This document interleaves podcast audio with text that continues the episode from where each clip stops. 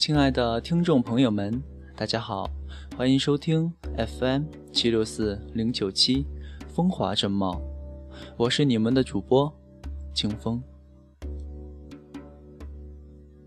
此刻我只想说一句，听众朋友们，我想死你们了。我刚才翻看了一下节目清单，上一期节目还是在十月三十号，还是华灯做的。十一月、十二月、一月，整整挑了三期，简直就比奥运会跳水冠军还厉害。惭愧，惭愧。说实话，这三个月呢，对我来说是非常非常的忙碌。十一月考试，十二月和一月仍然在准备考试和考试中，在这其中不断穿插着各种学习任务、工作任务。练车任务，还要到处投简历、面试。我硬是在这个过程中把驾照给考了出来，把工作也找到了。再过几天，我也该回浙江去开始实习了。前几天刚刚完成了一个公司文件的翻译，所以这才空下来，终于有时间给大家录上一期节目了。刚才说到考车，想必考过车的听众或多或少对教练都有一点儿小情绪吧。毕竟中国的教练都是那么的带有中国特色的传统的暴脾气。那好，事不宜迟，来自陶瓷兔子的，请你不要再骂我了。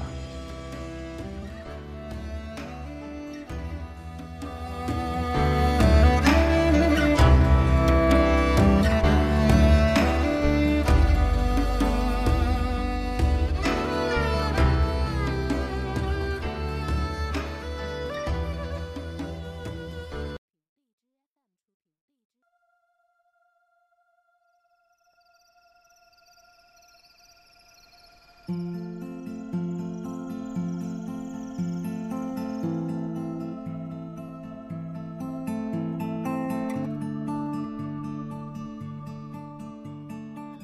学车的时候，曾经遇到过一个很凶的教练，几乎每一天的课程中，我们都是在他的指责和呵斥中战战兢兢地度过。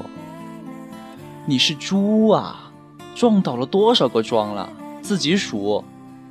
说了先拉手刹，先拉手刹，脑子喂狗了是不是？我们一起练车的几个人，大多都是二十几岁。正是面皮最薄、心气最高，却最没有社会经验的年纪。有男生气不过，跟他争吵乃至对骂，而这位教练也不斥用一些小手段，让那个男生跑来驾校三趟，依然没有练车的机会，或是在指导的时候干脆敷衍了事，对对方的提问报以模棱两可的回答。有姑娘被当场骂哭。一边暗自委屈，一边冷着脸跟教练赌气，而他也从来不哄。你若不主动搭理他，他也绝对不会跟你说话。每一次练车结束，都像是熬完了一场炼狱，并不仅仅是因为体力和精力的投入，更是爆发和忍耐的彼此角力，将耐力和好心情通通消耗殆尽。我几乎已经不记得 T 小姐是什么时候加入到我们这个挨骂小分队的。那天下午，我们在练习倒库，本来就复杂的操作，在教练的骂声中显得尤其困难。左边的撞倒了桩，右边的蹭到了墙，还有个姑娘紧张之下将油门当做刹车一踩，车子窜出去老远。教练的怒骂声不绝于耳，我正准备硬着头皮上前选车练习，就看到刚刚撞倒了五个桩的 T 小姐正关上车门向教练走来。原来教练刚才骂的是她啊，被骂的那么惨，肯定是过来吵架的吧？我这样想，旁边的几个人也纷纷侧目。他穿着一件蓝色条纹的衬衣。随便梳了个马尾，五官算不上美，却有一种奇妙而温和的力量。教练，请你以后不要再骂我们了，可以吗？你越骂，大家就越紧张，反而越做不好。他说话的时候语速缓慢，音调柔和，那双眼睛甚至还笑意盈盈，看上去并不像在抱怨，反而像是在撒娇。那感觉像是森林里一只伶俐的小狐狸，我见犹灵。教练是个粗犷而老实的汉子，对着 T 小姐笑眯眯的弯月眼和温言细语，居然尴尬到手足无措，抹了一把汗水，连说话都有些结巴。行行行，那那我今后尽量少骂少骂。T 小姐礼貌地表达了谢意，而从那以后，即便她没有来练车，教练骂人的频率也远低于从前。有次练完车，我们一起吃饭，我问她：“当时教练那么骂你，你怎么能做到不生气的呀？”因为他骂的只是我某个错误的行为，并不是我这个人呢。他说：“况且我想，他一个大男人。”也不大好理解女生被骂了之后是什么心情吧？你有没有觉得，人际关系中很多的矛盾，并不是出自事实上的伤害，而是出自猜测？他说：“教练总是骂我，一定很讨厌我吧？那天跟某某打招呼，他没有回应就走开了，一定是对我有意见吧？”宿舍的其他人趁我不在的时候，总是聊得特别开心，一定是在说我坏话吧。我们总习惯于从不好的猜测先入为主，又由于迟迟没有勇气和机会去证实，而放任心中的黑洞越来越大。我家妹妹找实习的时候，很是郁闷了一段时期。因为她最好的朋友去参加一家五百强企业的宣讲会，并投了简历，却没有像往常一样约她去。他知道了之后，不好意思直接去问对方，垂头丧气地说：“我是真的把他当做好朋友的，可是他怎么能这样？他要是真的把我当做朋友，为什么不叫我一起？还不是见不得我过得比他好。”他气鼓鼓的抱怨，在很长一段时间里，都对那个姑娘没有什么好生气。那女孩开始的时候不知所以，约他出去了几次，也都被不冷不热的拒绝了。他或许察觉到了什么，随后便不大来了。女生的心思总是敏感，我看着两个人从形影不离到形同陌路。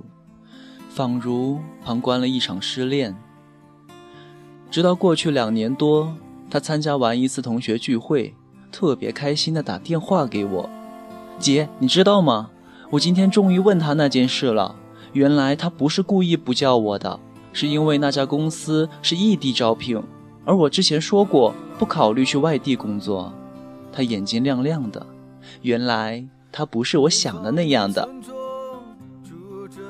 是啊，你们谁也不是对方想象的那样，而误会的代价是好几年的不闻不问，是错过了大学时期最后的相互陪伴，甚至没有出现在彼此的毕业照里。原本应该立刻澄清的一件小事，却因为没有勇气而被留在心底，一点点腐蚀成猜忌，一点点扩散成疏远，错过了那么多年。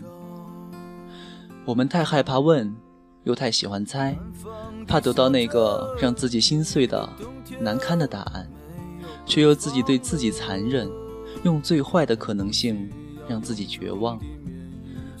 我们害怕袒露自己的感受，却希冀别人能察觉到我们的别扭；不愿坦诚地提出期望，却又无法阻止自己陷入误解的漩涡。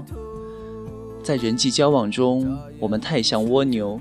遇到一点挫折和打击，就立刻缩回头，甚至没有胆量去试探和判断。横在面前的是一颗棒棒糖，还是一根狼牙棒？总是先入为主的揣测恶意，却忽略了在正常的人际交往中，原本误会就比陷阱更多。伤人的或许不是事实，而是你的想象。别猜忌，别揣摩，别随意指责他人，也别动辄妄自菲薄，去坦诚自己的感受，而不是先入为主的对对方进行指责。猜测不勇敢，问清事实并解决问题才是。勇气是个好东西，但愿你也有。是不是高楼遮住了你的希望？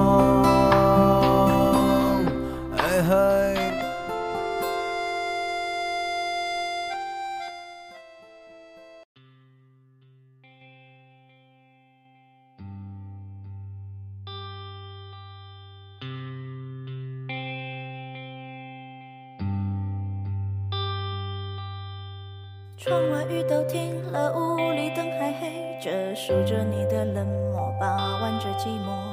电话还没拨，已经不知道听完这篇文章，大家有什么感受呢？其实我从很小的时候就懂得一个道理：沟通其实可以解决很多问题，因为许许多多的矛盾、争执，一般都源于大家对一件事情的误会。其实原本一件小事。慢慢的，由于大家不去沟通，而由得自己把最自私、最极端的想法一直在心底酝酿，以至于到了最后，原本好好的一件事情，在我们心里却变成了一件伤害特别大的事儿。曾经我跟我特别好的朋友也产生过类似的矛盾，当时我觉得特别伤心、特别难过，甚至觉得自己看走了眼。怎么就和这个人成了要好的朋友呢？直到我跟另外一位发小聊天的时候，他开导我，让我去把自己心中的猜疑向这位要好的朋友诉说。他还告诉我，如果你们之间有矛盾，你把事情摊开来说，最糟糕的结果是什么呢？不也就是绝交吗？如果你不鼓起勇气向对方说出自己的想法，和对方沟通，到头来结果不也还是绝交吗？我当时就觉得特别有道理，怀着这种已经预期了最糟糕的结果的想法，我去试着和我这位特别要好的朋友沟通，结果发现一切都是误会，然后我们又重归于好了。虽说大家不是不知道。沟通可以解决很多日常生活中大家会遇到的矛盾，但是又有几个人真的有勇气去坦白自己的心声呢？原因恐怕就是文中所说的：我们太害怕问，又太喜欢猜，怕得到那个让自己心碎的难堪的答案，却又自己对自己残忍，用最坏的可能性让自己绝望。希望大家可以抱着最真诚、最美好的心态，去过好自己的每一天，去处理生活中所遇到的矛盾、挫折。真诚和勇气，其实真的会让我们的生活越来越好。好了，不知不觉节目又到了结束的时候。阔别三个月，不知道我给大家的感觉有没有改变呢？在这里。我要说一个我特别感动的事，因为这三个月我特别的忙，来不及做电台，然后居然真的有听众给我发私信，说特别想听我的节目，问我什么时候才能够回来。当看到这个留言的时候，我觉得特别的感动，因为当你做一件事情，可以获得一些人甚至一个人的认同和期待的时候。你就会觉得你做的事情是有意义的。不知不觉，我的电台也成立差不多两年了吧。中途磕磕绊绊，遇到了很多的挫折和阻力。如果没有听众朋友们的支持，我也走不到今天。因为坚持，永远都是一件非常非常困难的事情。但我想我已经熬过最困难的时期了吧？不出意外的话，我的电台会一直存在。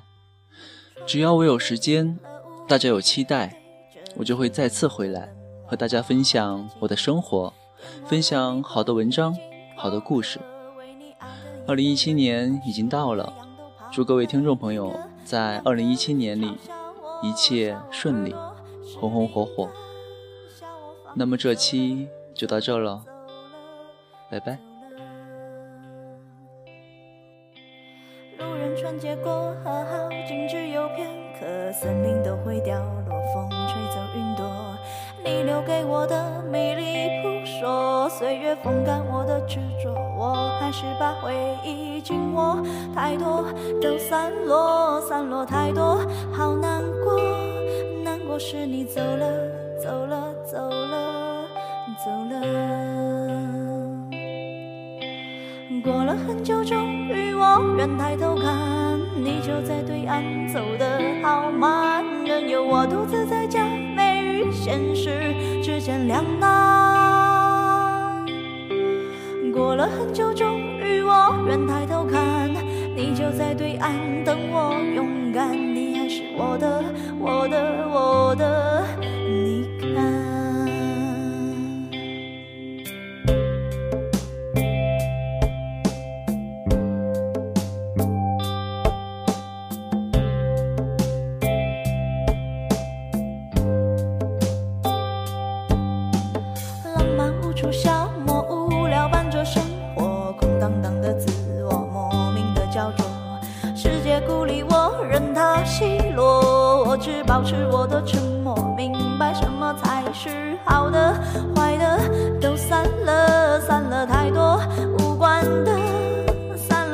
醒了，醒了，醒了，醒了。过了很久，终于我愿抬头看，你就在对岸，走得好慢，任由我独自在假寐与现实之间两难。过了很久，终于我愿抬头看，你就在对岸等我勇敢，你还是我的，我的，我的，了很久，终于我愿抬头看，你就在对岸，走得好慢，任由我独自在假寐与现实之间两难。